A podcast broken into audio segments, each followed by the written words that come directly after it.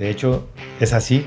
Uno tiene que entender que, que, los éxitos y los fracasos son de uno mismo y que las personas lo disfrutan de diferentes formas, porque no, no todo el mundo disfruta el éxito de los demás, aunque sean sus amigos. Pero realmente el único que se castiga es uno mismo, porque uno es el que cree que va a pasar cosas horribles y las cosas no funcionan, pero no pasó nada. No pasó nada. Hoy la gente te ve un poco más viejo, pero te ve que tenías cositas y, y les encanta creer que lo que estás haciendo mal, que lo estás haciendo pésimo. Les encanta creer que lo hiciste a costillas de los demás, les encanta creer que, que, realmente es un tema muy, muy complicado, un tema que va a arrancar fuerte como tendencia, que es el respeto al emprendedor y el respeto a los dueños de los negocios, ¿verdad? Pues hay gente que por ahí en Panamá ha sabido vivir con hambre Sí. o con deudas. Hola, soy Marcel Barascut y este es MB Podcast. Hola a todos, este es el episodio número 49 de MB Podcast. En este episodio pues tenemos invitado a Víctor Pardo, uno de los fundadores del taller de DB Centro, eh, una de las agencias de publicidad más grandes de Guatemala y Centroamérica. Eh, pues Víctor nos cuenta un poco de su historia, de qué fue lo que tuvo que él hacer durante casi, no sé, 30, 30 años para poder llegar en donde está. Creo que es una trayectoria increíble. Eh, conversamos con él de qué es lo que hizo, eh, eh, qué, qué, tipo de actitudes fueron las que él tuvo que tomar y tipos de pensamientos para poder haber pasado por todo lo que pasó y nunca darse por vencido. Entonces creo que logramos concluir la parte de poder trabajar duro a pesar de que, de que tal vez estás haciendo algo que no te gusta, tal vez estás haciendo algo que, que no es lo que, lo que deberías de estar haciendo, pero es parte de un proceso que te va a llevar a algo mucho más grande. Creo que una cosa bien clara que, que fue lo que tuvimos en las conversaciones con Víctor. Entonces no quiero extenderme más porque quiero que lo escuchen, estuvo increíble. Entonces les dejo el, el episodio número 49 con Víctor Pardo. Víctor, ¿cómo está? ¿Qué tal? Muy bien, muchas gracias. Muchas gracias por la invitación. No, hombre, usted de verdad es un Mi- honor tenerlo aquí. Mi primer podcast. ¿Ah, sí? No, pero me contó que están haciendo un podcast Hacemos algunas cosillas ahí en la empresa, pero no, en es, no innovando. a este nivel. Sí, innovando estamos ahí. Tratando de mantenernos siempre activos. Qué bueno. Mire, Víctor, eh, quisiera empezar con un tema que me encantó. Eh, eh, yo pues siempre tener una persona aquí en el podcast me gusta investigar un poquito y veo que comparte mucho el tema de su mamá. Lo veo que la, la menciona en varias entrevistas, la menciona en varios videos y pues me gustaría empezar qué, qué fue lo que la hizo tan especial a ella y qué tanta responsabilidad le da a ella por su éxito de ahorita. Bueno, eh, obviamente las mamás son el inicio de una vida, ¿verdad? Y Todos venimos de las mamás, a menos de que se hace extraterrestre y no, no nos hemos dado cuenta. Ajá. Y eso tiene que ser ya de por sí un valor importante en la vida de las personas, porque eh, las mamás al, al- al decidir o no decidir, porque a veces las cosas pasan como tienen que pasar, en mi caso, gracias a, gracias a Dios, igual en todos los casos, pues una vida es una vida. Mi mamá eh, me tuvo a mí como tercer hijo. Ok. Tengo dos hermanas mayores, eh, no, muy, no tan mayores, pero sí, yo soy el tercero de una familia que hasta los 11 años éramos tres. Ok. Luego nació una hermana 11 años después. Qué Laura. interesante. Y mi mamá toda la vida creció con hermanos. Ella tenía siete hermanos. Eh, siete, no, eran siete. Seis hermanos y, y dos mujeres. Ahorita hago los números. ok. que soy malo para los números. Pero mi mamá creció con puros hombres. Y eh, la vida le dio dos mujeres de inicio. Y entonces cuando yo nací, eh, me imagino que fue una experiencia muy interesante, ¿verdad? De volver a, a tener que educar hombres. Porque Ok. mis tíos son menores que mi mamá, ya la mayor. Y lo que sucedió eh, a continuación fue que crecí eh, un poquillo inquieto. Eh, Era un reto para mi mamá. Accidentes y cosas y travesuras y cosas que nunca olvidaremos ni yo ni algunos de mis primos, porque yo era el mayor de los primos, Ok. de los primos varones y, y algunos sufrieron de, de bullying. De bullying. Que en aquel momento no era bullying, era formación de carácter. Ya. Dejémoslo claro. Pura formación de carácter y tus primos eran los que te ayudaban Ujú. en primera instancia. Entonces era menos sufrimiento, era más dolor, porque eran tu familia y decías, ¿y por qué me hacen esto? Pero mi mamá eh, eh, tuvo que aprender a lidiar con un tipo hiperactivo, atrevido, al rato un poco eh, investigador. Todos los juguetes los desarmé toda mi vida. Las muñecas de mis hermanas las puedo diagramar, les puedo hacer un dibujo de cómo era aquella baby alive de aquel tiempo que me causó mucha curiosidad y la desarmé el primer día que Santa hizo su delivery. Al día siguiente esa muñeca ya no tenía cabeza. Entonces, eh, para mí mi mamá siempre eh, realmente era una forjadora de carácter, una mujer luchadora, brava, trabajadora toda la vida. Mi papá agrónomo, mi mamá maestra. Mi papá siempre viajando eh, por Costa Rica. Yo soy de Costa Rica y, crecimos mucho con mi mamá y ella tenía un balance muy interesante entre dar clases y, criar niños, porque trabajó todo el tiempo. Y eh, en ese proceso, pues, eh, nunca me dejó de apoyar, aunque hacía cosas que la palabra ya la conocen, hacía cosas increíbles. Yo, algunas de las personas que han trabajado conmigo, siempre les digo, si ustedes creen que están en problemas, yo les puedo contar qué es estar en problemas. Eh, pero nunca perdí el apoyo. Mi papá también, un hombre muy trabajador, ocupado, eh, como pasa ahorita, a veces los papás no estamos en casa y muchas veces el papá es el que, el que le cuesta estar en casa, pero, pero siempre está pendiente. Mi papá andaba siempre tratando de, de, salir adelante con su trabajo, cosa que lo hizo muy bien. Y entonces crecimos mucho, compartimos mucho con mi mamá y eh, nunca, nunca dejó de apoyarme cualquier locura que yo hiciera. De hecho, me acuerdo que una de las cosas más complicadas en mi vida fue que eh, uno en Costa Rica decía robarse el carro del papá, ¿verdad? y este, a mí me pasó, le pedí el carro prestado a mi papá, obviamente me dijo que no, porque no tenía la edad, y, pues ese no para mí en aquella vida de, atrevimiento y de locura significó un reto más y me llevé el carro sin, sin permiso y pasó lo que tenía que pasar, choqué, pérdida total de un carro nuevo de mi papá, pobre hombre. Eh, cuando llegué a casa, llegué en una grúa subido en una grúa, diciéndole adiós a los vecinos y riéndome como si fuera una carroza, tratando de ocultar el estrés y, y todo en, eh, con sonrisas. Y la primera persona que estaba ahí para recibirme, lógicamente con su carácter fuerte, fue mi mamá, y, pero me apoyó y, bueno, mi papá, no sé cómo recibiría yo una noticia como esas, pero la recibió no tan mal. Y, y, ahí empezó un montón de cosas, un montón de cosas que uno no se da cuenta y que después las piensa y dice, ¿Dónde empezó esas ganas de salir adelante? Claro, cuando ya había hecho una cosa tan grave y tan grande, sentí la responsabilidad de algún día tener que devolver esos, esas cosas que había hecho, de alguna manera, no sé, con, educación o como fuera. Y eh, antes que eso ya yo venía trabajando, eh, tratando de, trabajar fuerte para tener las cosas que tal vez para un papá darlas era como hacer alcahueta. En Costa Rica se dice alcahueta, como que darle todo a los niños no es correcto.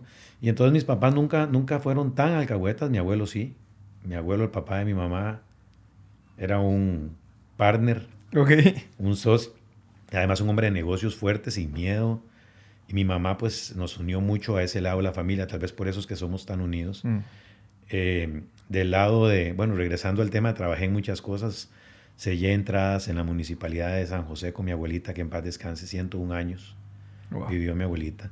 Me dio mi primer trabajo que era sellar entradas para entrar a los toros. Los toros era una plaza de toros, es una plaza de toros que hay en Costa Rica. No se torea como se hace en otros países del mundo, sino que hay una cosa que se llama toros a la tica. Sí llegan toreros profesionales, pero no matan a los toros. Y había que sellar entradas. Tenía tal vez unos 13 años, sellé entradas como los grandes para ganarme una platilla y ahí empezó mis ganas enormes de eh, me di cuenta que la plata se podía ganar de alguna manera. Y empecé a hacer cosas interesantes. Estudié en un colegio que se llama Liceo Laboratorio en Costa Rica. Eh, un colegio que nos hacía muy investigativos. Tenía un sistema de investigación muy interesante que había que, que usar el método científico. Creo que todavía se acuerdan por ahí del método científico. Y bueno, a lo largo de todas estas eh, proezas, eh, toda la vida fui surfeador, tal vez no muy bueno, pero la pasión la tenía y me le enfrentaba a las olas como fueran. Hay historias por ahí en Costa Rica que ¿Ah, pueden contar. Sí, es una, hice una estupidez, me metí a surfear al frente de un hotel que se llamaba Hotel Las Olas en, en Limón, del lado Atlántico, con unas olas enormes. Y se vino un suel fuertísimo y nos quedamos, éramos tres, y había que salirle sin pegar contra unas piedras. ¿Qué es un suel? Un suel es cuando viene un, un como una serie de olas, un, un oleaje. Y entonces uno busca eso, eso para ir a surfear. Nos metimos a, a surfear ahí y salir de ahí con vida fue otra de las proezas de la vida. Eh, eh, eso del surfing me llevó a arreglar tablas en el garaje de mi casa para ahorrar plata. Hice mountain bike con buenos amigos. Siempre fui recolectando amigos. Y de alguna manera negocios porque en aquel momento me invitaron a hacer el logo de una carrera que hoy es muy famosa que se llama La Ruta de los Conquistadores. Trabajé para televisión con Domingo Argüello en un, en programa que se llamaba Domingo. Eh, trabajé en la universidad que estudié. Me, dieron oportunidad en algunos casos de dar alguna clase. Eh, trabajé haciendo rótulos, pintando a mano rótulos con Juanico Lara, un, un, buen tipo, buen amigo de aquella época. Costa Rica trabajé rotulando lonas. Lonas vienen haciendo aquí como los techitos que salen de los, de los locales y que le ponen el nombre. Sí, Antes sí. se hacían con tijera. Había que cortar todos los nombres y los logos con tijera. Ahí trabajé con, con una buena amiga, Cristina Bermúdez. De ahí, este, toda esa locura, estaba estudiando. Eh, Ahí estamos hablando, ¿qué? 18, 19 años. 18, 19 años. Ok, Estaba estudiando en la universidad. Según yo iba a ser doctor, ok. cosa que no iba a pasar, era obvio que no iba ¿Por a qué pasar. estudió eso? O sea, ¿o ¿por qué? No sé cómo venía. Seguro por el, el, el lado del, del colegio era como muy hacia ese lado de- Ya. de, de- de investigación y otras cosas. Seguro me enredé y creí. O, o tal vez es, tengo un tío que es doctor al cual admiro mucho. Mm, eh, y tal vez también me, me estaba influyendo en, esa, en ese momento, pero uno al final madura. ya, y para regresar y terminar el tema de mi mamá, pues en todo ese proceso ya siempre estuvo ahí ya. eh, dándome lo que podía, participaba conmigo. Yo me acuerdo que estaba en el colegio, pues, regresando un toquecito de eso para luego regresar al otro, y, y había un niño que, que era muy matón. Y entonces mi mamá un día me dijo, mira, si volvés a venir llorando aquí, habiendo, habiendo criado cinco hombres, a ver, Ajá. sí, cinco hombres, eh, me dijo, si venís llorando otra vez aquí quejándote que te están pegando, el que te va a pegar soy yo. Y ahí empezó otra aventura, me volví un, un tipo que peleaba por los derechos de otros, además Ok. del mío. Tuve problemas enormes, crecí eh, sin miedo a, a, como dijo un amigo mío ayer, que quiero mucho aquí en Guatemala, eso de, tira- eso de pelear solo es de caer al piso y rasparse y ya, Ajá. no pasa nada. Siempre y cuando no, hay- no hayan armas. En aquel momento había un arma, me dieron una puñalada Sí. en el cuello. Eso, eso Y en escuché. el abdomen, sí. Este, Eso fue en el colegio. eso fue, no, estábamos entrando a la universidad. Entonces se me quitó lo matón. Ok. Mi abuelo, e- ese hombre que, que también marcó mucho mi vida, me dijo, eh, cuando estaba yo recuperándome en mi cama, me dijo, solo quiero decirte una cosa, y me dijo, el valiente dura lo que el cobarde quiso. Ok. Y me quedó más que grabado. He tratado de manejar eh, esos impulsos y, y cuidarme, pero igual mi mamá toda la vida me apoyó, me enseñó a defenderme, eh, a un montón de cosas, ¿verdad? Y creo que es importante en estas fechas. Tengo dos hijos. De hecho, tengo un hijo con autismo, Ok. mi hijo mayor, Sebastián, que es un tipazo. Ojalá todos tuviéramos un amigo con autismo. Ah, sí. Ahí sí se entiende que es amistad. ¿Por qué? Porque no tienen malicia, no per- perdonan inmediatamente, Ok.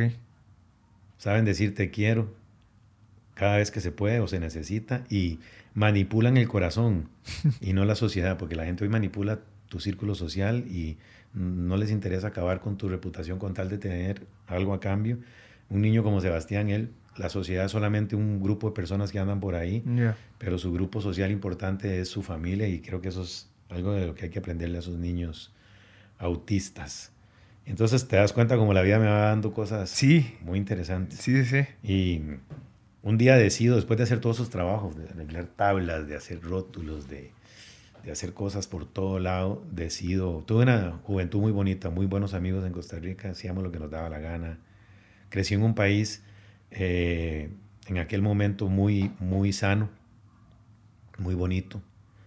Eh, así como Guatemala, yo estoy enamorado de Guatemala. Ah, ah, Tengo una broma con varias personas y les digo, cuando hacen algo malo, le digo, ¿por qué Guatemala no te merece? ¿Por qué estás aquí si Guatemala es muy bonito? Y, me- y se ríen y me dicen, ¿cómo un tico me viene a querer sacar de Guate? Pero yo le digo, no, yo no. ¿Cuántos años tenés? Y la otra broma que hago es, ¿cuántos años tenés? 25. Bueno, yo tengo 20 de estar aquí, quiere decir que hace 5 años, dos tenía 5 años cuando yo vine, así que yo ya aprendí a eso.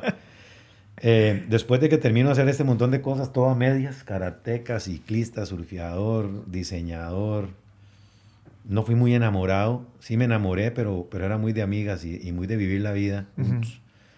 Eh, decido darle la sorpresa a mi mamá, mi mamá me vio de repente vender todo lo que tenía y no sabía por qué, nunca me lo preguntó.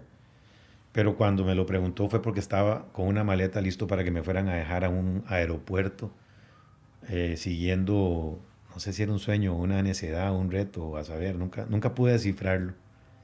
Y me fui a, a- a pasear digamos, a pasear a Estados Unidos. Específicamente llegué al aeropuerto de Newark, en, al lado de Nueva York, porque uno de mis mejores amigos de la, de la juventud y parte de la, de la infancia tardía, Carlos Pérez, había decidido irse con un primo a vivir a Estados Unidos. En aquel momento la palabra mojado y todo eso no estaba de moda. Ujú. Simplemente la gente hacía una incursión de su vida, un tiempo en otro país. Pero cuando llegué allá me encontré no solo un buen amigo que me dio la mano, sino que encontré gente impresionante. Encontré la realidad de cachetada. ¿verdad? Este, una realidad que yo nunca la acepté, porque aunque me tocó lavar platos, cantaba mientras lavaba platos. Me compré mi primer Walkman amarillo Sony porque venimos de una familia de clase media, pujante, fuerte, trabajadora, pero nunca fuimos de la creencia de tenerlo todo. Ya. Era lo correcto. Así quiero pensar, no quiero pensar que no me lo compraban. Pero este, siempre quería tener un reloj eh, G-Shock amarillo, que me imagino que era carísimo porque el Santa Claus nunca pudo comprarlo. Cabal. Eh, sí tuve un Texas Instrument Café. Ah, ok. Me duró lo que tenía que durar, como 15 días. También quería un Walkman amarillo. Trabajé mucho, tuve uno, pero era marca... Hay una marca muy interesante en aquella época que era como el de las lavadoras, Whirlpool, una cosa así. Hacía, hacía una versión amarilla. Bueno, llegué a Estados Unidos y empecé a cumplir algunos de los sueños inmediatos, como ver las Torres Gemelas. Mm. Tuve el, el honor de ver las Torres Gemelas. Ujú. Eh, subirme al Empire State pensando que iba a haber algo de King Kong ahí Ajá. que eran las películas del momento. Conocí la, la Estatua de la Libertad. Conocí las calles de Nueva York muy bien, y igual de New Jersey. New Jersey, un, un lugar que invitaba a trabajar, porque solo eso invitaba, porque es un lugar, eso, le dicen el Garden State, por eso, porque es puro, puros jardines. Y ahí vivía la colonia tica a la cual me uní Ya, ok. y, y- y estuve ahí un buen tiempo eh, con la fe de, de poder estudiar. Me metí a unos cursillos, que para eso era. Siempre enfocado en ya alejado Gráfico, al- gráfico, de, gráfico, porque eh, se había metido a estudiar en la universidad la parte de doctor. Sí, en la parte De de doctor me duró hasta que hice un diseño para una camiseta de, de la, para celebrar el Día del Doctor en la semana universitaria. Empecé a hacer negocio con gráfica. Eh, duré poco, hice el ciclo básico de biociencias y ahí Ok. para afuera. Que unos cuatro meses. Una, un- tal vez un semestre. Un semestre. Y lo, que, y lo que pasó fue que todo el mundo se reía cuando yo les decía que quería ser doctor porque en aquella época bebía, veía, me corté y me desmayé. Ok. Veía sangre y me... ¿verdad? Este era una cosa ridícula mi, mi Ya. decisión, pero rápidamente hubo un cambio. Eh, sí, allá ya era, ya era, había terminado porque no, no fui a mi ceremonia de, de graduación de la universidad. De o hecho, sea, sí hizo ese cambio en Costa Rica de pasarse de medicina a diseño. sí, ahí me metí a la Universidad de Costa Rica en Bellas Artes. Ya. Estuve ahí, llevé varios cursos en Bellas Artes como escultura, pintura y otros. Y luego encontré una fascinación en el mercadeo y entonces encontré un equilibrio entre arte y mercadeo y me, me- matriculé en la Universidad Veritas, donde también hice muy buenos amigos que aún conservo. Y ahí empecé a avanzar en el lado publicitario. Y cuando llegué a Estados Unidos, se, yo iba, no sé, el sueño americano realmente tiene muchas, muchas matices, no sé, muchos matices. Es un tema de cuál es tu sueño. O sea, si tu sueño es hacer plata, mandar plata y construir una casa en Moravia, que es donde crecí, en San José, pues ese es un sueño. Ujú. Pero hay sueños de otras personas que es, este, por ejemplo, comprarse una chumpa de cuero como la que tenía Tom Cruise. Ok, Me la compré. ok. El reloj amarillo. O sea, empecé a cumplir mini sueños y, y luego empecé a tener más. Y, y- y mi inglés era inglés básico. Básico. Y según yo hablaba inglés, ¿qué? Yo iba full bilingüe. Ok, ok. Cuando me enfrento a la realidad, el, Hayuyu. Hayuyu, se oía lo que uno decía.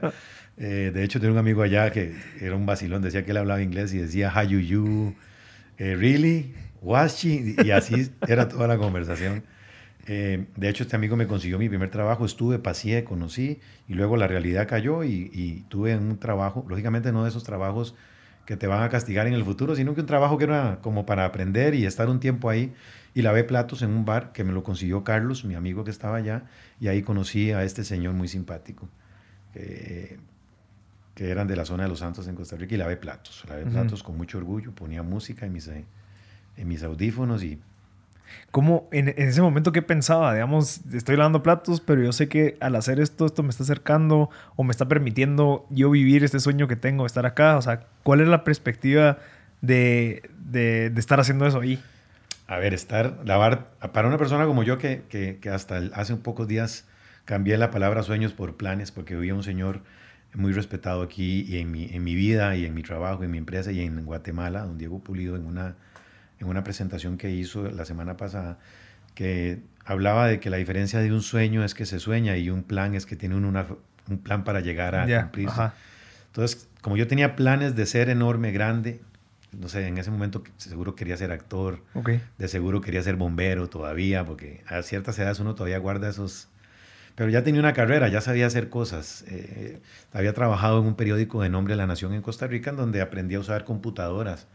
Entonces me, aprendí a usar Photoshop en aquel tiempo, que me río si les contara Sí. el, el Apple que usábamos. Aprendí a hacer un montón de cosas, ¿verdad? Entonces ya iba como una especie de, de carrera forjada, una universidad terminada, muchas cosas habían pasado en mi vida. Entonces mi, mi, mi visión de lo que estaba pasando ahí era muy diferente a la visión de una persona que había llegado ahí sin carrera, sin nada y con muchos sueños, pero enfocados en vida. Yo ya había tenido una especie de vida. Y me tocaba ahora retarme a, a la madurez y a, Ya. y a otras cosas. Entonces, lavando platos, platos, tal vez yo pensaba en cosas muy ilusas como este es un proceso de aprendizaje en inglés. Ok. Eh, voy a salir ahí al bar a dejar platos y me voy a encontrar a la mujer de mi vida. Ya. Eh, la mesera que era divina se va a enamorar de mí. Todo lo que veías en las películas. Si, si la vida es una película. Ok. Y en aquel tiempo las películas eran muy bonitas, eran de amores imposibles y de que el niño más pobre se quedaba con la niña más rica, el Karate Kid. Ajá. Entonces uno tenía muy implantado eso en la cabeza y creía que hacían hacer las cosas hasta que la lavada de platos se empezó a alargar. Ok. había que trabajar horas extras, Ajá. no había fines de semana. Para moverse en Estados Unidos necesitas una licencia, no te dan licencia en esos estados, entonces había que depender de quien ya tenía licencia. Eh, y empezó a, a- a la vida empezó a, a- a dar el mordisco ese que, que empieza a, a sentir uno y entonces empecé a ver, empecé a, a- a mentalizarme y decirme, bueno, esto es un proceso. Yo voy a estar aquí y mañana me quiero ver en el Joe Cuber Institute en Dover, que era ahí cerquita, y después me quiero ver en... Y empecé a proyectarme y esa proyección me llevó de repente a, a aceptar un trabajo del cual yo no sabía nada, que era ser pizzaman, hacer Ok. pizzas en un, en un restaurantito que queda en, quedaba en Bad Lake, que otro señor de estos de, de Costa Rica que estaba trabajando allá, eh, había, tenía y que lo que hacían era heredar trabajos. Entonces había que ser amigo de, un- de una buena colonia para que te heredaran un trabajo. Si no, tenías que jugarte la voz. Entonces yo estaba ahí, pasé a ser busboy. Busboy es el que recoge los platos y todo lo más. Y bueno, para no cansarlos con el cuento, empecé a hacer pizzas, aprendí a hacer pizzas, conocí una familia muy bonita, eh, eh, apellido jornalista, Giovanni jornalista, y sus hermanos y su mamá, María jornalista, que en paz descanse. Eh, y me adoptaron como pizzaman. Y entonces estando ahí empecé a habl- hablaba mucho, ya había aprendido a hablar Ok. un poco más de inglés. Hacía pizzas, eh, la señora y yo éramos muy buenos amigos, ella me educó a manazos como lo hacen los italianos, bien hecho. Me decía facha bruta porque me dejé crecer el pelo largo. Ok. Y facha bruta quiere decir como, de- como decir, no sé, como, malia- como, no sé, en italiano, no sé cómo explicarlo en español porque ni italiano. Fash es como cara, La ¿no? cara, sí. Ajá. Entonces era como, ¿qué facha la suya? Como, ¿qué es Ya. ese look? Y, bueno, como no hablo italiano tampoco, entonces que Ok. lo explique en italiano. Pero me decía facha bruta y lo, y lo entendí. Aprendí un poco de italiano, eh, por lo menos para defenderme si me insultaban. Ok. Y estando ahí conocí rápidamente, se- pa- pasaron cosas, eh, viví mucho tiempo con una persona muy especial para mí en aquella época, hoy también porque los recuerdos hay que guardarlos bonitos, que me dio la, tal vez la estabilidad y por eso me concentré y hice cosas que no eran tan graves allá. Este, y, y ahí conocí a una persona, un francés, que me dio la oportunidad de regresar al mundo de la gráfica. Él hacía, cortaba stickers de vinil, una cosa que se puso de moda hace como 10 años acá. Ok. Él cortaba stickers de vinil y hacía rótulos. Ya. Y me dio trabajo. Entonces yo sabía usar el Photoshop y sabía usar Ilustrador y sabía diseñar porque esa era mi educación universitaria, sabía hacer textos, titulares y entonces empecé a crecer en responsabilidades con él y, y, y como, y como baldazo de agua fría me dieron ganas de regresar a Costa Rica. Y Nueve años después. No, tal vez menos. Ok. Después hacemos una sumatoria de cuánto tiempo estuve allá porque a veces puede ser más o puede ser menos. Pero regresé a Costa Rica y trabajé en Costa Rica en una agencia eh, que me dio la oportunidad de entrar ahí, JBQ se llamaba. Me fue muy bien, gracias a Dios, nos ganamos unos premios, que antes el éxito se medía por premios, hoy, se- Mm. hoy se mide como debía ser hace mucho tiempo por resultados y- Ok. y, que suene la caja registradora. Y pues ahí estando trabajando ahí y, y, y, empezando a hacer una vida de nuevo en mi país, un poquillo de años después, eh, me aparece la oportunidad de venirme para Guatemala. Y como ya yo estaba, había, había tocado las mieles de, del, del, viaje y, de, y había visto que, si, como dice la canción, si puedes lograrlo en Nueva York, bueno, en New Jersey, puedes lograrlo en cualquier parte. Yo no logré nada, pero logré vivir, logré mantenerme gordito, logré andar en bicicleta porque conocí a una gente de un ciclo allá, amigos también que quiero mucho. Y entonces dije, si lo logré en New Jersey, voy a agarrar este reto. Él tiró un reto y dijo, ¿quiénes quieren ir a Guatemala a trabajar en una agencia que ellos acababan de comprar? En aquel momento tenía el nombre y el apellido de una señora y luego se convirtió en JBQ. Hoy se llama la fábrica JBQ, es, es una, fábrica, es una agencia eh, de las buenas en Guatemala, hay muchas muy respetable, gente que trabaja muy duro.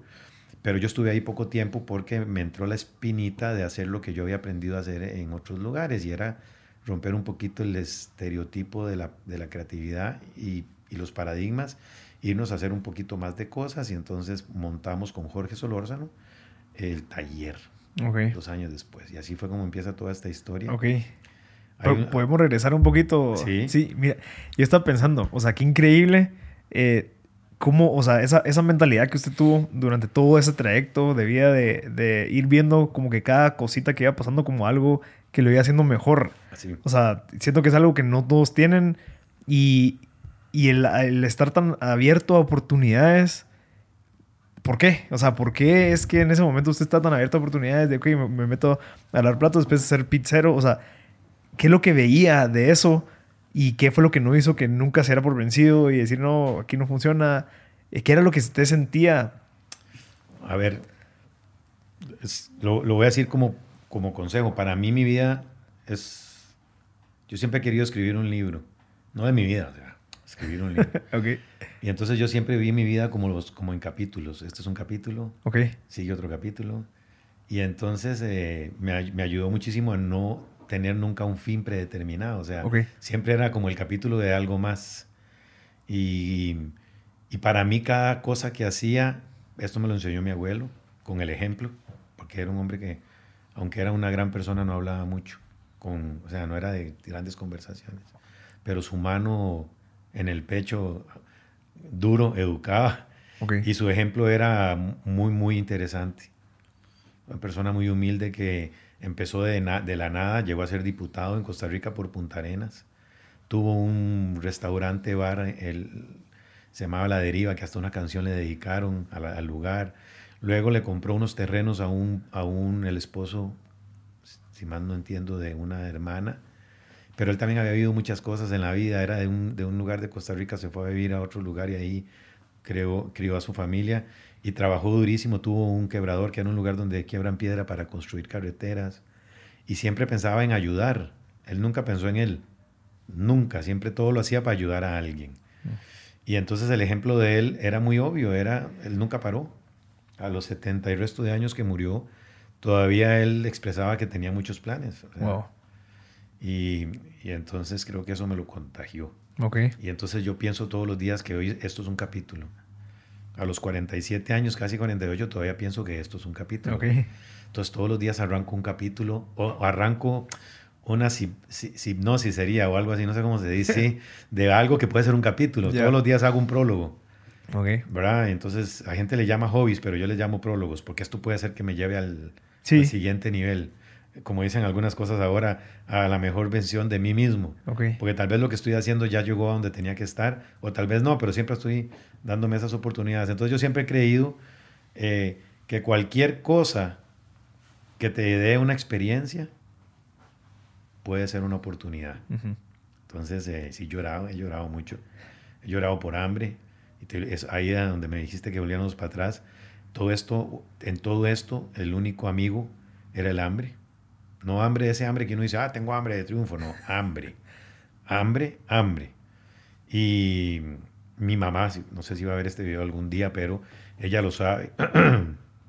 ella sabe que, y mi papá, ella siempre dice con mucho orgullo, él, lo ha hecho todo solito.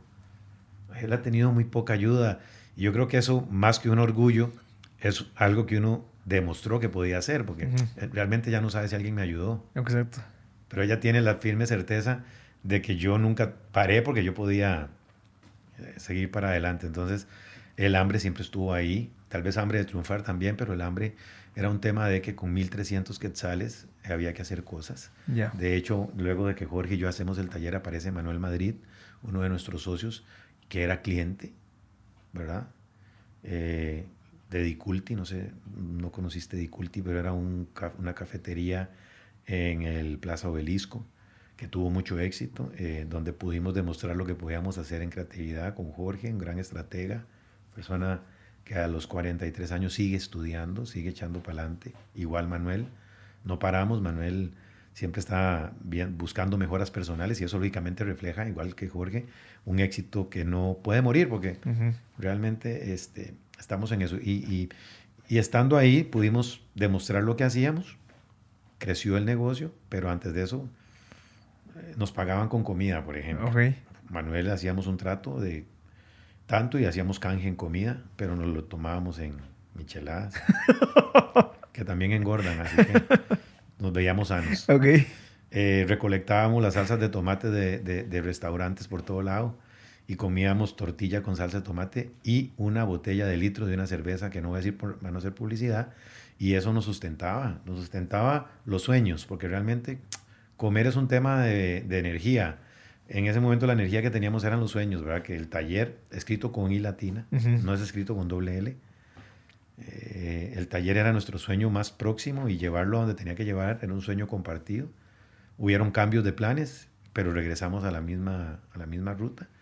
Eh, y ahora el, taller se llama el taller con I latina porque cuando yo llegué a Guate, eh, la broma de los guatemaltecos era, diga rojo, ma, diga tren, ma. Y ellos, y lo, curioso es que cuando uno es extranjero, uno también oye el acento, ¿verdad? Y para mí todo era a María, a María. Yo decía, ¿quién es María? No, que le sacaron a María. A María. y una mi, una mi cervecita, una mi amiga. Y hay un montón de cosas muy bonitas de, de, los, de los acentos de los países. Y me esa broma me enseñó a escuchar más, a poner más atención. Y entonces la gente decía, voy a llevar el carro al taller. Y no solo lo decía, lo escribían con I. Mm. No sé si has visto en el periódico cuando venden una camionetía. Camionetía. O cuando la gente dice, mira, yo vivo en Villa, Villa tal. Y, aquí dicen Vía tal. Y, hay que preguntar, ¿es Vía con I o con doble L? Con doble L. Entonces le pusimos al taller, el taller con I, con Jorge, porque era comunicación para guatemaltecos. Ok. Ese era el.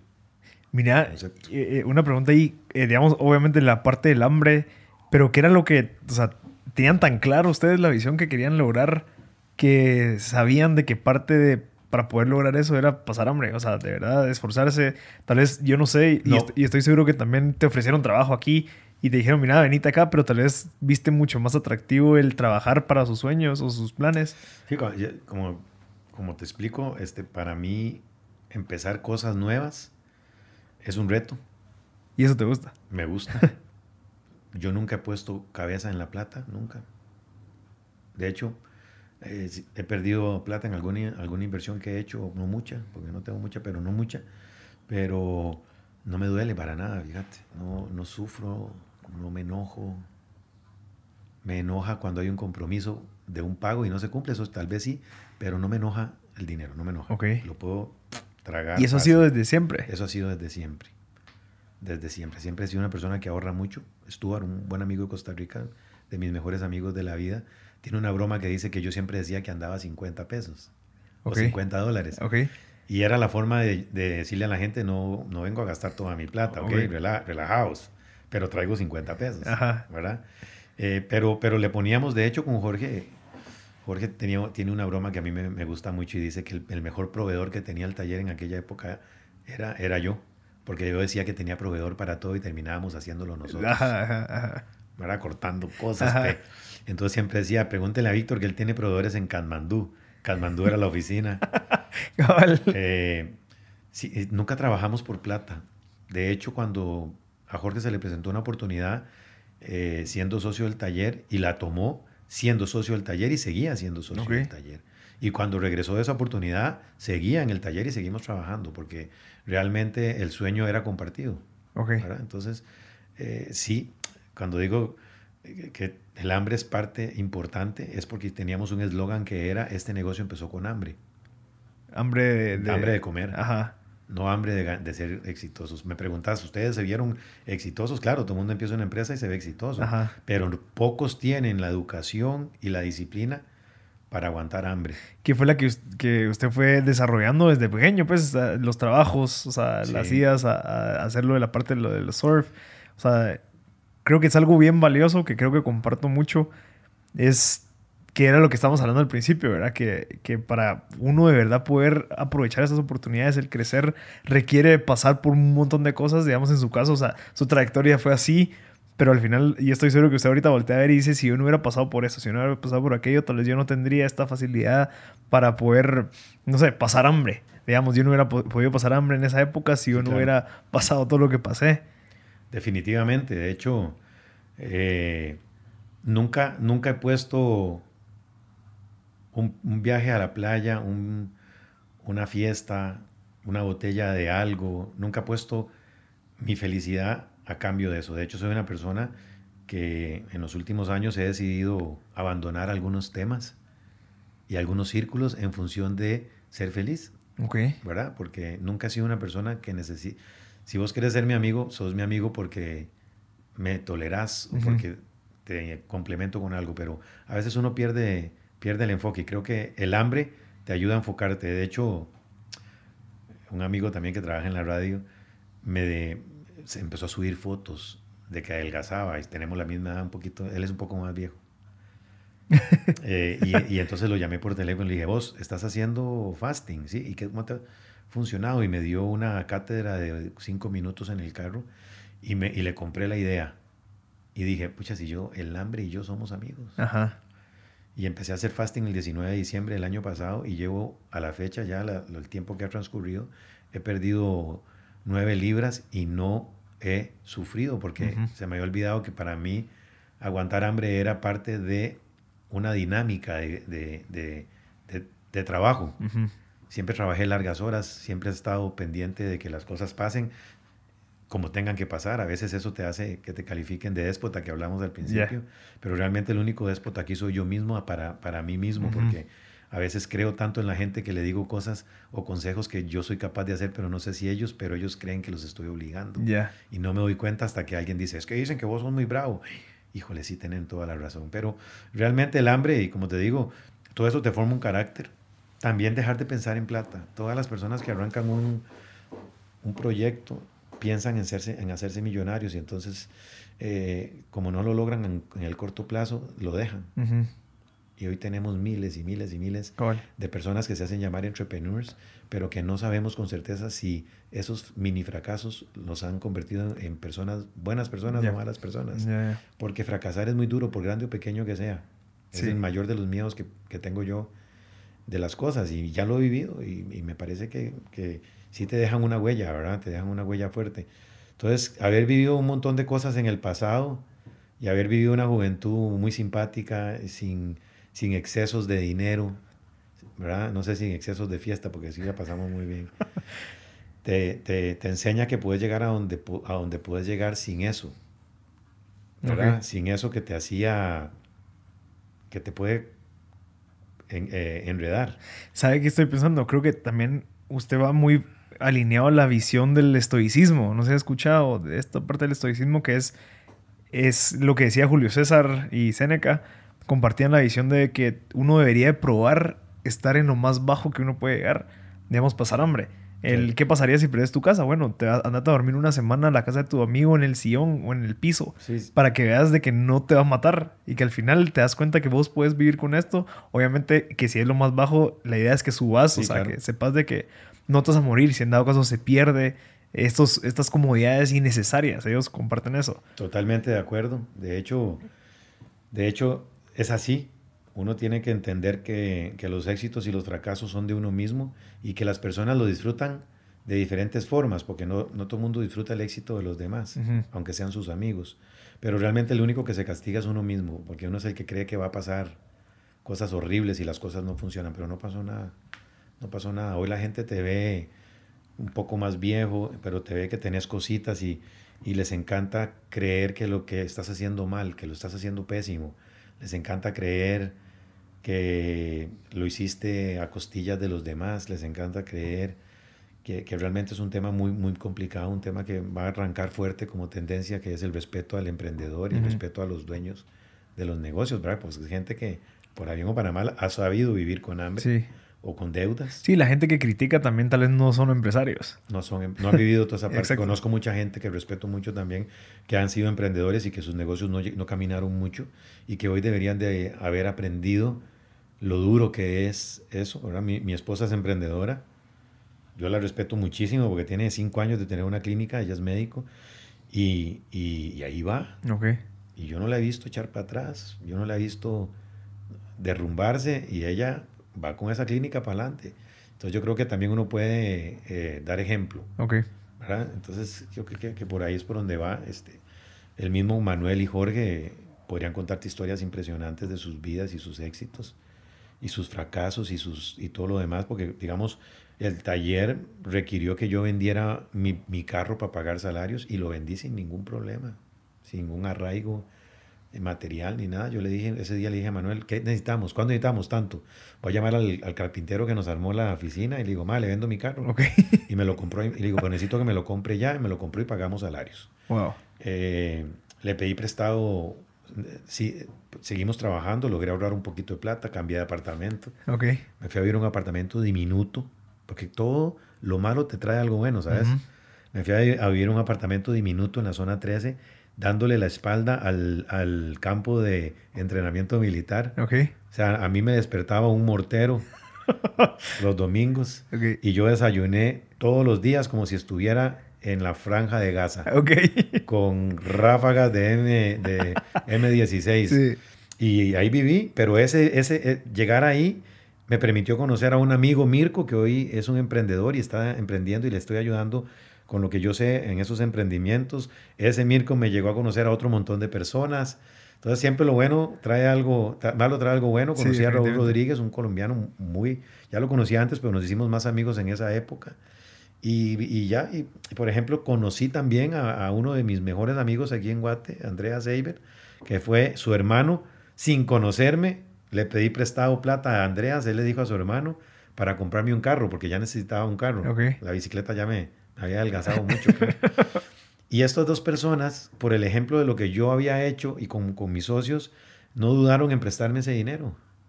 Y wow. me compré un, me acuerdo, un Beetle de la Volkswagen usadito, rodado. El negro que tienen las fotos. No, ese, ese, ese es uno viejito. Este era, ah, okay. era de los nuevitos, pero era usado. Y lo compré. Era mi carro del sueño, de los sueños. Pero realmente era mi plan comprarlo porque pedí prestada esa plata y le dije, Nótese que no facturábamos mucho, salíamos de deudas, pero aún así, como yo siempre me he retado, creo que es una cosa que es bueno y es malo. Le pedí la plata prestada y se la ofrecí en 15 días. Ok. Y se la pagué. ¿Ah, sí? Sí, no sé cómo hice, pero se la pagué. Eh, y bueno, eso me permitió tener hoy de mi lado, a la par mía y viviendo todos los días a un grupo de amigos uh -huh. que, que, que, tienen un grupo que se llama el Cuchubal de Alemanes, todos de descendencia alemana y, y, personas excelentes con las cuales convivo un montón. Andreas, mis mejores amigos, Martín, amigazo, confidente de, de tráfico, hablamos mucho cuando vamos, eh, hombre de negocios exitoso que va para adelante y, y, Andreas un soñador, entrepreneur también, que tiene negocios, ha hecho negocios y los ha vendido y, y va echando para adelante. Y creo que he ido cosechando un montón de cosas muy lindas, ¿verdad? amigos y otras cosas, así que el éxito realmente sin eso no se siente. Sí, y, y, también pensando, creo que también la parte de ser tan flexible. O sea, tal vez la identidad suya nunca ha sido, ah, yo soy esto y quiero representar esto y yo soy esta persona con esta cantidad de dinero, sino que es una persona flexible que, ok, necesito vender mi carro que tal vez eh, para muchas personas representa una estabilidad, lo vendo y me quedo en un apartamento más pequeño, no me importa, pero al final su identidad es sólida, los fundamentos de su identidad son sólidos, no, no tiene miedo a qué van a pensar y que ahora van a decir que ya no tengo dinero, o sea... No, no, eso, eso para mí nunca ha sido un problema. Y ese, des, ese al desligarse de eso permite ser tan, tan, o sea, como que sin attachments, sin amarros a nada, sí. y lo hace tan, tan, o sea, lo hace muy bonito el, el que pueda aventurear en muchas áreas sin tener una como estructura que tiene que ser así. Sí, también te hace loco, la gente cree que estás loco. Eh, me tatué muy joven y, y mis papás nunca dijeron nada, mi esposa menos. Nadie nunca me dijo nada, así que lo seguí haciendo. Eh, eso te dice también que no me importa mucho lo Ok. que eh, a veces duele, duele, duelen algunas cosas, ¿verdad? Porque la gente sí eh, señala, ¿verdad? Sí, sí- sí dice cosas que te duelen porque, porque, porque no las escuchaste de ellos. te escuchaste- Ya. Si las escuchara de ellos, dirías, te defenderías, pero, Cabal. Pero sí, las cosas son, son, soy, soy muy estricto en la amistad. No te voy a exigir mucho. No te voy a exigir nada. De hecho, puede ser que no te llame nunca. Y cuando me llames, ahí estoy. Ok. Pero sí te voy a exigir respeto. Mm. En el momento que ese hilo de respeto en una amistad se rompe, porque hay una cosa que aquí llaman, que es bromear, que la palabra no sé si es mala o es buena, dicen chingadera. Ok. Pero hay veces que la chingadera pasa los límites, te seguís riendo, pero a veces eso lleva a que la gente se pierda un poco. Ya. Entonces sí, te- sí exijo un poco de respeto, como yo respeto. Y también sé pedir perdón, he pedido perdón muchas veces. Eh, entonces creo que sí, soy muy flexible en mi vida, no, no me preocupa. De hecho, estoy pensando hacer una inversión en algún momento y estoy pensando en cuál, qué vendo, en vez de decir ¿De dónde, de dónde los, de pido? dónde- no qué vendo, porque sé que una cosa trae la otra. Eh, y bueno, es un- eso es- realmente podría ser un consejo importante. Me- me- soy, o sea, me pongo demasiados retos, vivo con retos. De repente le aparezco a mi mujer con que me voy a ir 21 meses en moto. Le aparezco a mis socios con que me voy a ir 21 días, perdón, meses, no días en moto. sí, yo- Y por me encantaría irme 21 meses en moto, pero las responsabilidades no, Ujú. no, no me dejarían. De repente le aparezco a, a mi mujer con un Volkswagen que compré en un, lava, en un lavacar, un car wash, que me costó 8 mil quetzales, despedazado, que no sabe por qué está ahí botando aceite. De repente le aparezco con un carro que encontré en Facebook en el Quiché, Ok. igual despedazado.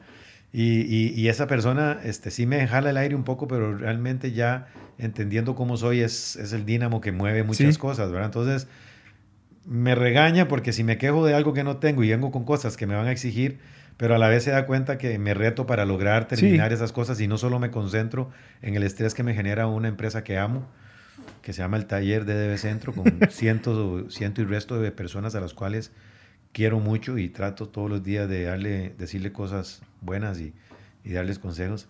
Pero sí, este, no sé, no me, nunca había hecho una perspectiva de mi vida. Te acabo de reducir en minutos, Años. años. Sí. Este, nunca cuento estas historias, a menos que alguien me las pida. Eh, pero es bonito contarlas porque uno se acuerda. Sí, definitivamente. Y yo acuerda. creo que también el, el que no se pierda todos los aprendizajes y los fracasos que uno pasó y que la gente que escuche diga, ok, hay que hacer así, hay que pensar así, o mira, esto estoy haciendo mal, porque una persona que está en una posición de éxito, que, que, que definitivamente usted, para mí es una persona exitosa. No, no por la parte que ya tenga X cantidad de dinero o lo que sea, sino que es una persona que, que tiene un balance. Es una persona que está, o sea, tiene un negocio. A mí me encantan los negocios, entonces yo, yo, yo sí quiero tener mi negocio. Familia, le encantan los carros, le encantan los hobbies, le encantan las motos. O sea, creo que es alguien que hizo algo que yo quiero saber qué fue lo que hizo para hacerlo, ¿ya? ¿Qué decisiones tomó? ¿A base de qué se basó sus decisiones? Entonces, por eso es tan importante esto, o sea, del poder compartir. Y hay mucha gente que me pregunta, mira, y, que los mentores, y que sí, o sea, no, es tanto como la palabra mentor y categorizarlo así, sino que es alguien que te va a contar sus experiencias en algo que vos querés saber. Y solamente es como un estudiante, un maestro que le va a preguntar cosas y el como que acercarle a estas personas a esa audiencia es, es algo bien importante. Sí.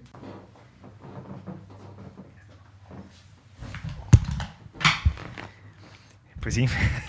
Pues sí, este, ¿qué estábamos? Está, no, le, estaba contando lo de, lo de la importancia de poder compartir este contenido a la Ah, gente. Y eh, ah, tenía una pregunta que, que estoy regresando un poquito a lo que estaba hablando de cómo fue que escogió a los socios, cómo es esa experiencia y cómo hizo tan buen clic con esas tres personas. Bueno, empezó con dos y ahorita es una tercera, pero cómo fue que... No, somos, somos tres en total. Ajá, pero habíamos empezó con, con, Con uno. Jorge, sí. Ajá, y después se unió Manuel, si no estoy mal. Sí, dame o darle vuelta a esto. Ah, dale. Los socios uno no los escoge, se los da la vida, porque cuando uno escoge los socios dicen que por lo general no funciona. Ajá. Este, Jorge y yo trabajábamos juntos en, en, esta agencia donde empecé a trabajar cuando yo vine. Un muchacho lleno de, de, de talento, le sobra el talento y entonces eh, entre los dos empezamos a ver que las cosas no estaban funcionando allá adentro y hicimos el, el, proceso que había que hacer y nos tiramos al agua. Lógicamente el éxito no se dio, o sea, iba poco a poco. Y Jorge, eh, eh, increíble todo lo que empezamos a hacer juntos, eh, como el taller fue agarrando fama, nos contrataban para hacer cosas muy interesantes.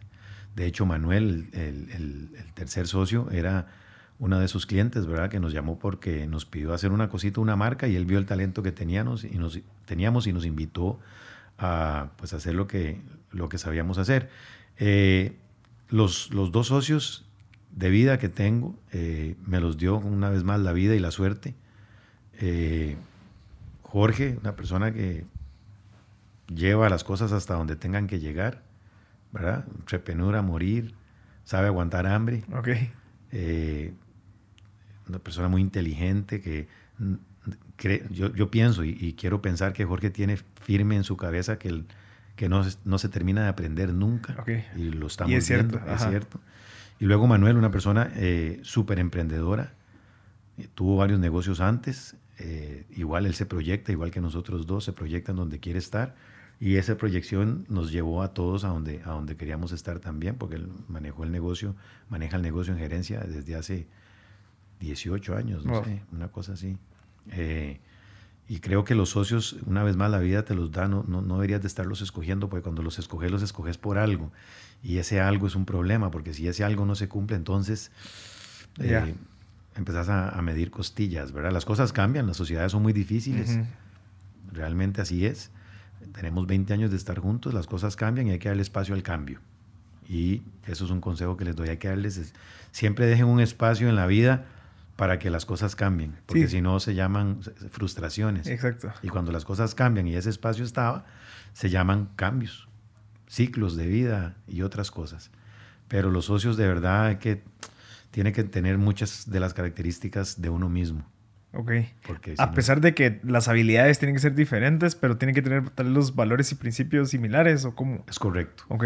Es correcto. Este, también eh, tienen que saber cuál es tu visión. Jorge siempre nos dice, eh, quiero saber cuál es tu visión, porque no puede ser que tu visión sea una y la mía sea otra, porque entonces vamos jalando uno para cada lado. Exacto. Eh, Manuel también, este, en mi caso soy un poco más explosivo y, y soy un, un- un- de hacer las cosas, entonces tengo que escuchar mucho y, y tratar de ponerme por ahí. Eh, soy un apasionado de la tecnología, actualmente es- estoy estudiando o estoy avanzando con, con MIT, Wow. inteligencia artificial, vamos ahí poco a poco.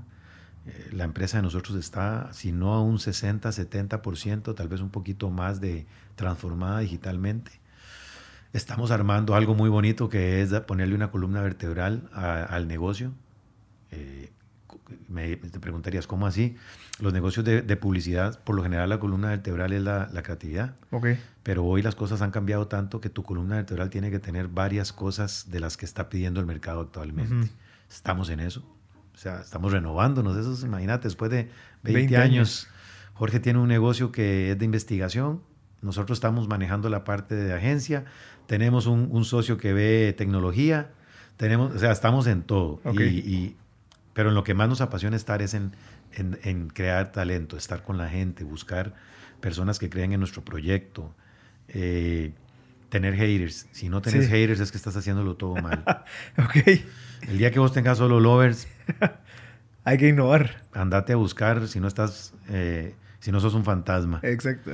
Porque eh, los haters te dicen que algo está pasando, para bien o para mal. Entonces, nos encanta tener haters.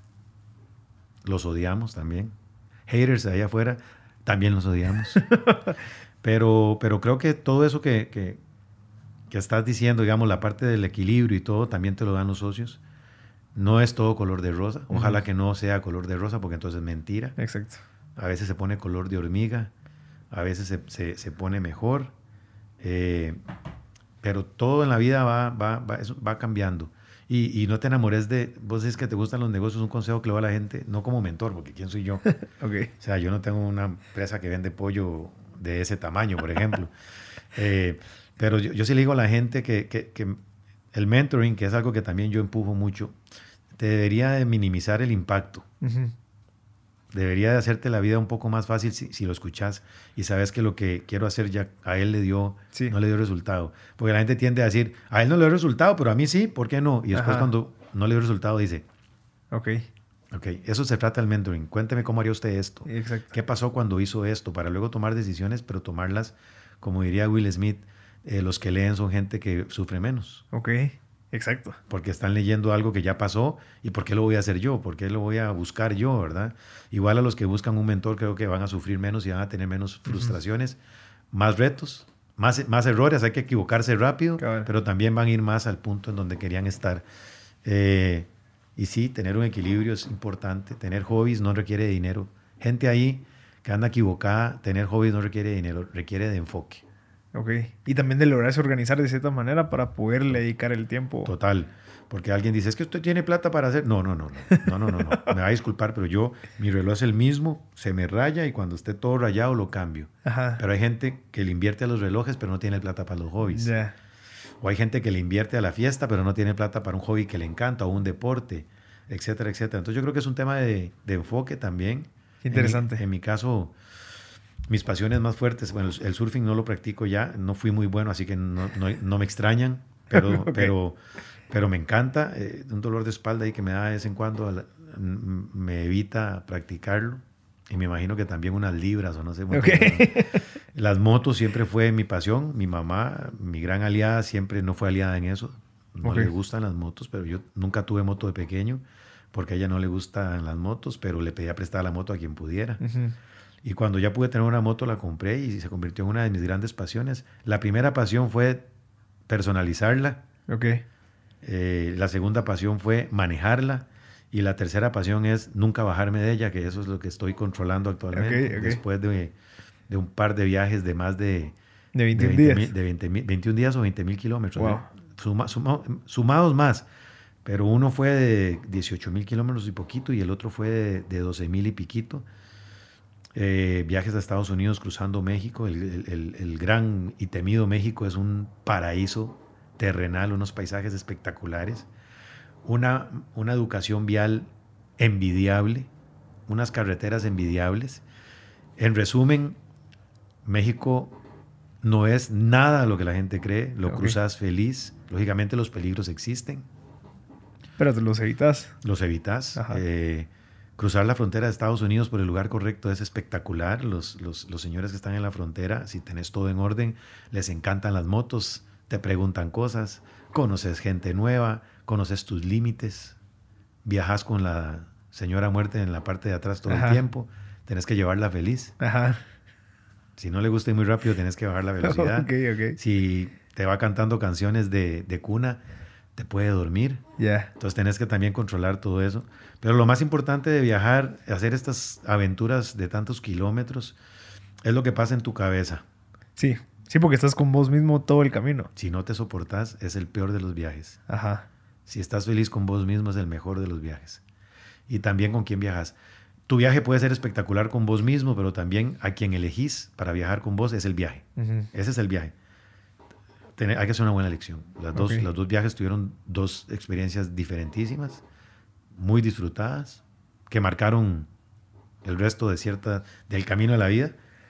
Pero, ¿quién diría que un publicista de 40 y resto de años iba a agarrar una moto y iba a andar de hippie por ahí?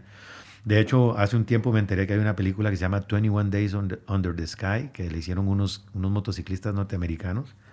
Y, y cuando veo esa película digo, ma, yo ya lo hice Ajá. y hice el triple, cuádruple de kilómetros de ellos.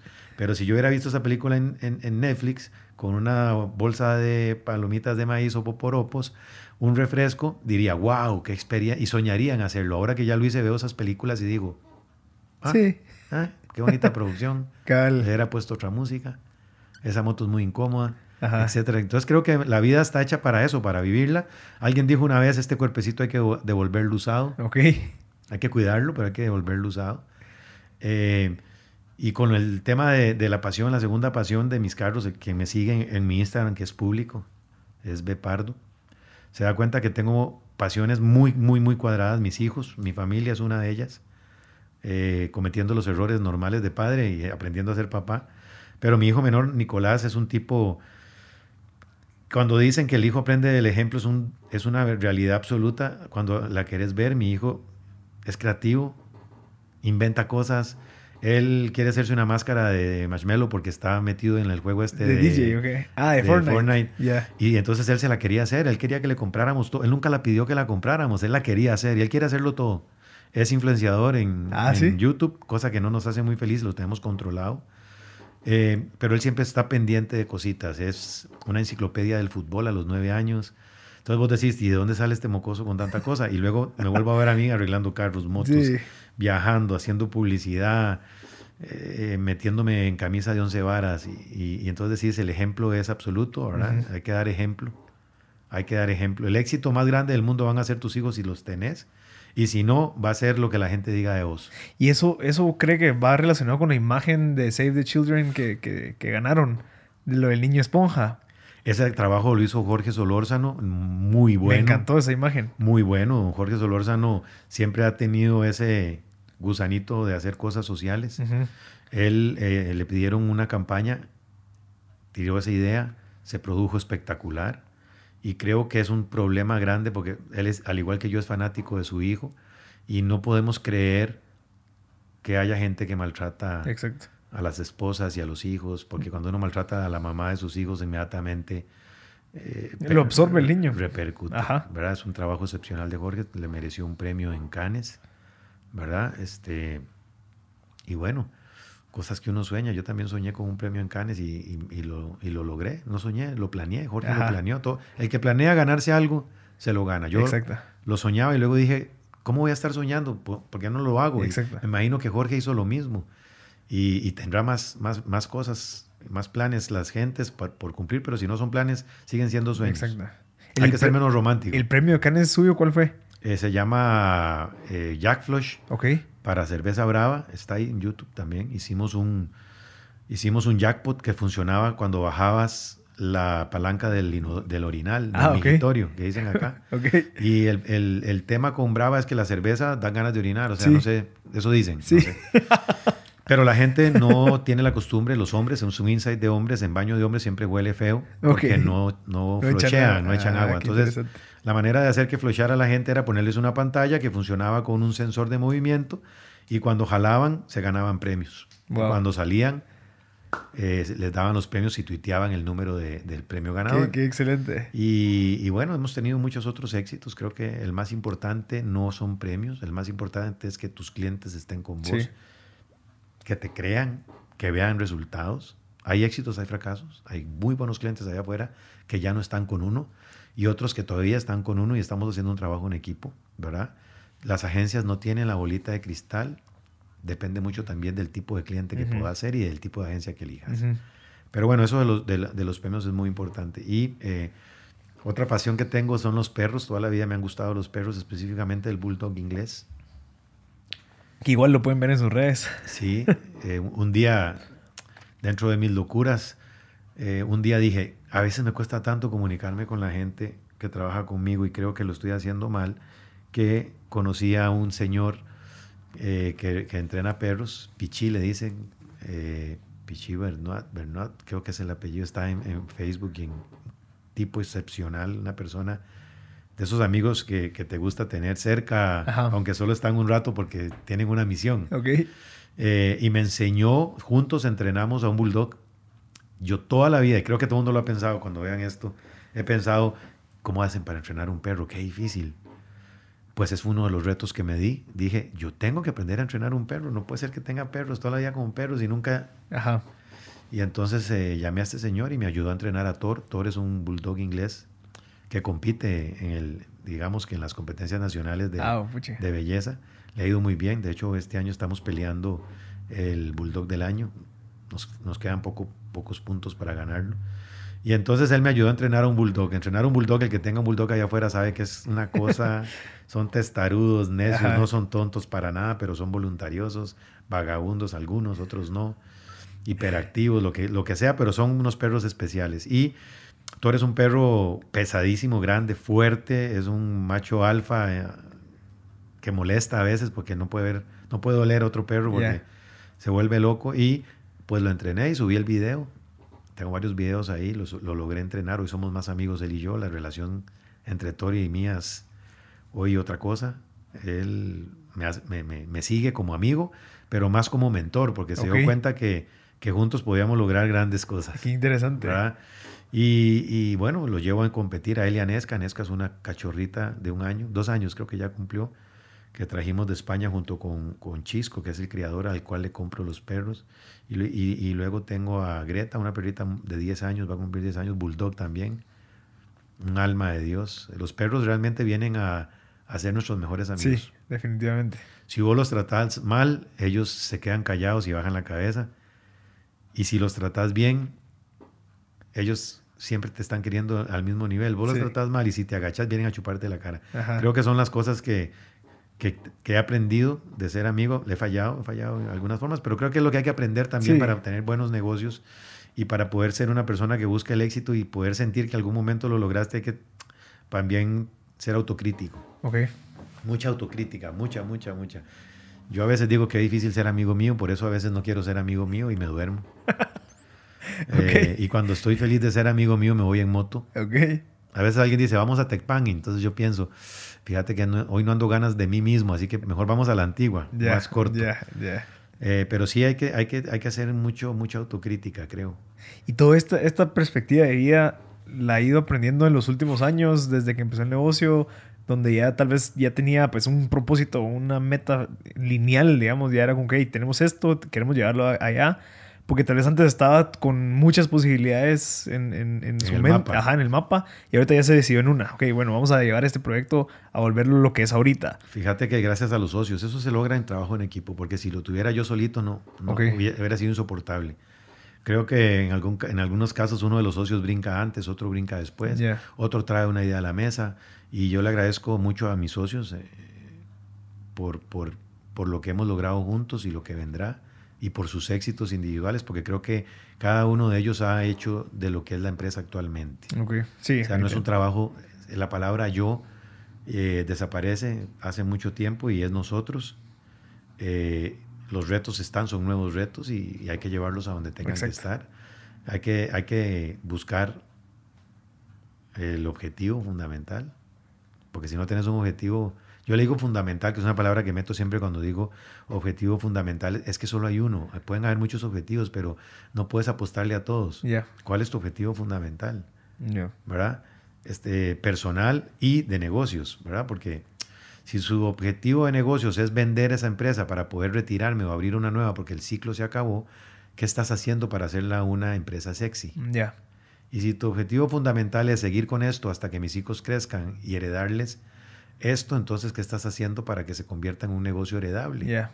Que no dependa de vos. Entonces, todo depende de la forma en que se vean las cosas. En el caso de una sociedad, hay que verla en equipo. No todo es color de rosa, una vez más, pero todos estamos obvios que lo que queremos es el éxito y eh, tener un salario para poder mantener a nuestras familias y tal vez, Claro. tal vez nuestra salud y los hobbies. Así que planteense en objetivos compartidos, porque si sus objetivos son personales, también te va a traer algunos problemas, porque puede ser que no es el mismo de los otros. Pero ese es el tema. Y hay que, hay que odiar menos. ok. Hay que odiar menos y querer más. Hay que, yo, aunque ya no le hablo a algunas personas, vieras que no las odio. Nunca he llegado a odiar a nadie. Simplemente no quiero, no quiero seguir pensando en cómo agradar o cómo no agradar o cómo. Entonces realmente uno lo que, lo que hace es se- alejarse más no odiar. Nunca No se puede odiar. Y si lo ves, lo amas. Si lo ves, acu- acordate solo de los buenos momentos que pasaste, Ajá. porque qué pereza ver a una persona y, y acordarse de los malos. Ya. Si me acuerdo de los malos, entonces mejor no lo veo. Exacto. Entonces yo veo a una persona y aunque no me quiera saludar, me acuerdo hasta que bien la pasamos, ¿verdad? Eh, mi consejo, porque odiar te quita más energía que amar. Es cierto. Pues, te la quita toda, ma. Es cierto. te la quita Y toda. no te da nada, nada, nada. Al día, al día siguiente, de repente, tu mejor amigo se convierte en el mejor amigo de esa persona que odias Ajá. y ahora estás compartiendo un vínculo. Exacto. Entonces mejor no odies, mejor. ¿Y qué pasa? Mire, dice aquel man que ya no le hablas, fíjate que no, estuvimos un... Con, cuento uno la historia y uno sigue para adelante, pero mi consejo es no odiar, no hay que odiar, paremos de odiar. Perfecto, Víctor. ¿Algún libro que nos recomiende que le haya cambiado la vida o que lo haya acompañado durante toda esta trayectoria que, que se recuerde? Sí, digamos, leo mucho en internet, leo muchas cositas Tengo una colección de libros interesante. Paso leyendo mucho y creo que por eso incomodo a la gente porque no, no soy de leer novelas. A mí no me vas a ver sentado en un sillón leyendo. Okay. Ni en una cafetería dándome el taco de que, mira, se lee. A mí me vas a ver encerrado en mi oficina a las 12 del mediodía, aunque la gente crea que estoy durmiendo, estoy devorándome algún tema y me lo aprendo de pe a pa, mando links, me vuelvo loco, pero si les tuviera que recomendar algo, digamos de negocio pueden elegir muchos. El último que leí se llama Economías Naranjas del presidente de Colombia. Sí.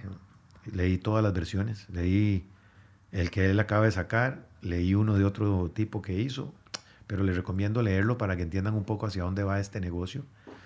Eh, el negocio está cambiando, pero, más, pero está cambiando absolutamente, no abruptamente. Todavía hay tiempo de ir cambiando con el negocio, con todos. Ok. Eh, el secreto de la felicidad del Dalai Lama, un libro que hay que entender, que creo que es que sí me cambió la vida, porque el secreto de la felicidad no está en las cosas, está en lo que sentís vos con lo que estás haciendo. Ok. Porque solo imagínate que la gente que tiene más plata es la que se ha suicidado más seguido. ¿Verdad? Entonces, realmente, ¿cuál es el secreto de la felicidad? ¿Cómo te sentís vos con vos mismo haciendo lo que estás haciendo? Si no estás feliz, tenés, puedes cambiarlo. Y me lo trató aquí. Él dice que el secreto de la felicidad es compasión, espíritu y sabiduría. Y, y, cuando te pones a analizarlo, el librito este te habla un poco de compasión, significa respetar la opinión de los demás. Ajá. Aceptarla. Sí. Tal vez no compartirla, pero aceptarla. tener compasión por las personas porque tienen que pensar igual que vos. Exacto. Espíritu es lo que te da la fuerza para seguir adelante. Ajá. Y la sabiduría de poder manejar las cosas que no te gustan, las cosas que, que, te gustan. O sea, realmente teniendo esos tres ingredientes, la vida va para adelante. O sea, hoy no tengo para pagar algo y tal vez me están siguiendo para pagar algo, pero ¿por qué no busco una solución? ¿Por qué solo busco el problema? Exacto. Así le decía yo a un amigo hace unos días, eh, que tengas que vender algo para pagar una deuda es felicidad, no es estrés, porque vas a poder pagarla. Ajá. Pero la gente lo ve como una tristeza.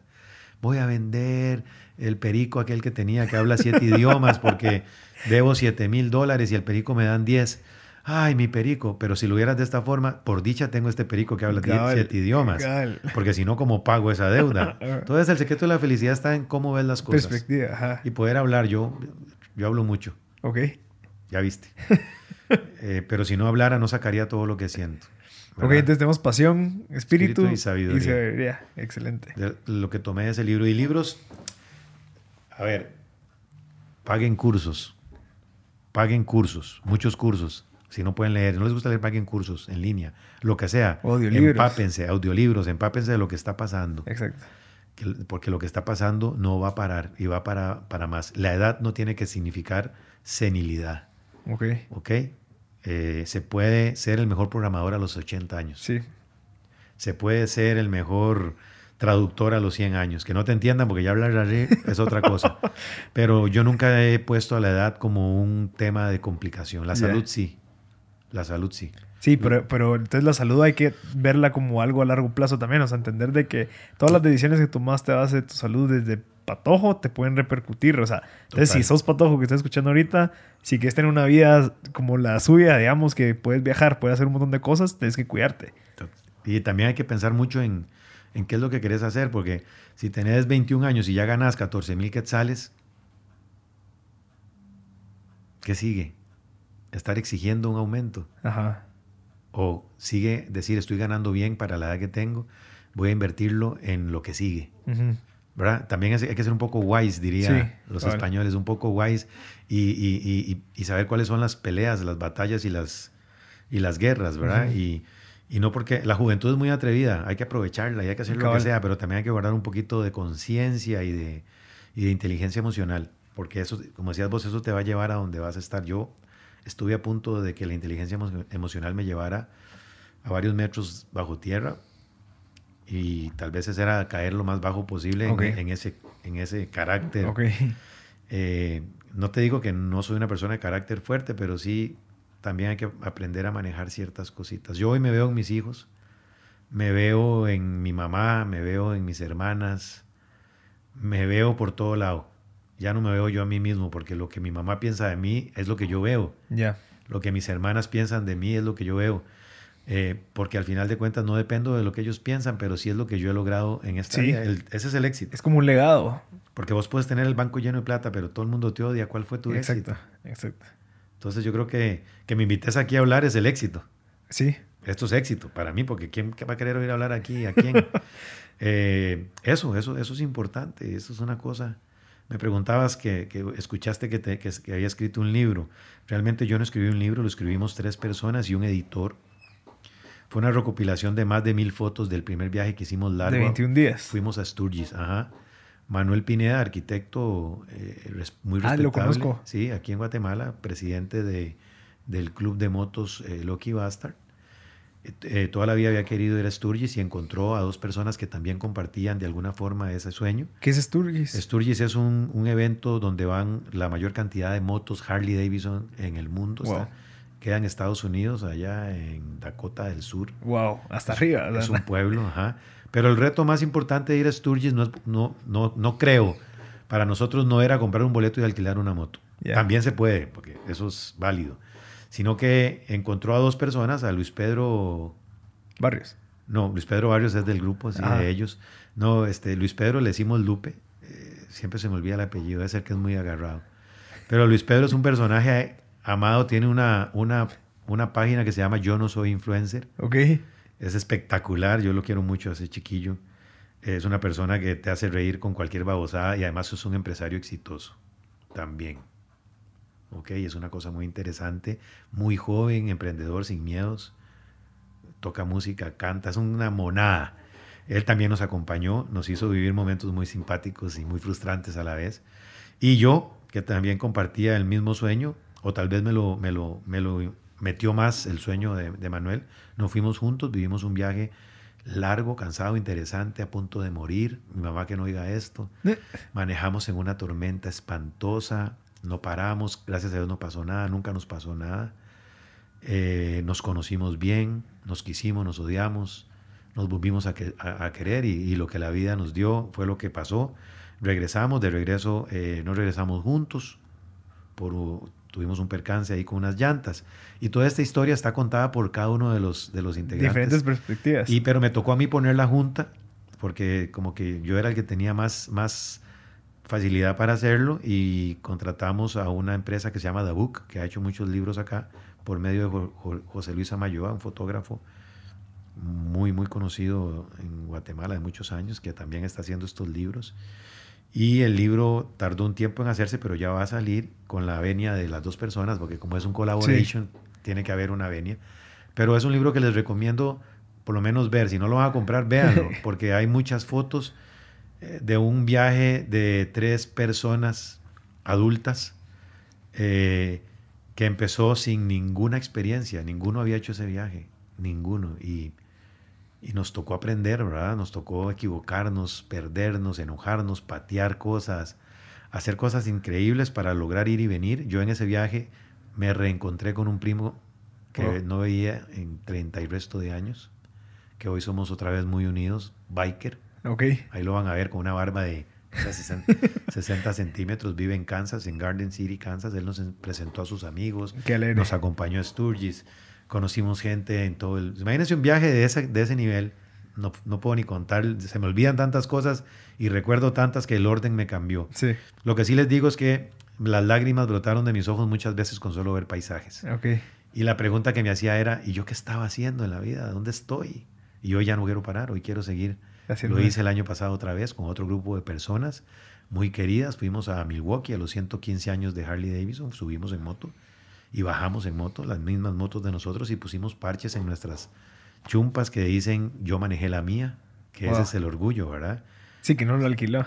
y que se llama eh, Somos Conocidos o son conocidos a un nivel, aquí en Guate hay uno muy reconocido, eh, señor Panaza, la leyenda de América se hace la- llamar él y así lo llamamos por respeto porque tiene muchos kilómetros en su trasero y es reconocido como un Ironbot, gente Wow. que ya un viaje largo es una es un, es un trámite Ok. solo un trámite. Entonces, ese librito ya va a salir, lógicamente luego de la venia de las personas en participar, y, y- y es una ilusión, creo que voy con otros dos, eso, lo- eso es una noticia nueva. eh, de otros temas. Y, eh, y bueno, es- es- la vida continúa, ¿verdad? sí, definitivamente. Ahorita estoy redise- rediseñando carros, compro carros viejos, íconos, Ajá. o, o que podían haber sido un ícono. Uno de ellos es el desaparecido ya para siempre anunciado hace un mes, eh, Volkswagen. Tengo un Volkswagen del 95, del, con, con caparazón del 75 porque lo fui cambiando. Una joyita que es el amor de mi hijo menor, dice que no lo venda, que él quiere manejarlo. Y acabo de terminar otro proyecto de un pick-up que encontré. Toyota. Ah, no. Ah, bueno, el Toyota está en Costa Rica, sí. Mi papá tuvo un Toyota cuando yo era pequeño. Me quedó grabado en el corazón. Cuando pude tener el dinero para comprar uno, encontré uno que me alcanzó Ok. eh, y lo compré del 69, muy malito. Estaba en buenas condiciones, pero estaba como tiene que estar un carro del Ajá. 69 y lo reconstruí y está ahí en Instagram. Es mi orgullo. Ok. Lo reconstruí con la ayuda de un profesional apellido Cruz, Nils Cruz, allá en Costa Rica, y Jesús, un venezolano que sabe mucho de carros. Y hoy está parqueado ahí, es el carro que manejo cuando voy a Costa Rica y, lo- y voy con la ventana abierta y me siento como... que- Orgulloso. hay miles ahí, pero siento que el mío es el más lindo. Y el último proyecto, que es un proyecto que, que- que marca un, tal vez un futuro, porque lo hice para vender, es un Defender 110 Pickup Wow. rescatado o comprado en, en el Quiché. Que ese también ya lo, ya lo pararon de producir, ¿verdad? Ya lo O pararon sea, de la, la producir. 110 ya no.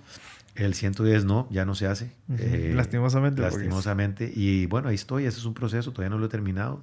Lo estoy haciendo acá, lo hice con el taller Fiorano ahí en Cayalá y con un señor que se llama Cecilio. Ahí van a poder ver el final. Ya empecé a hacer como unas especies de, de previews, pero la pregunta es qué hace un publicista en tanta cosa. Eh, solo me falta aprender a tocar guitarra, pararme de manos y poder tocarme eh, la nariz con la lengua, que no lo he logrado.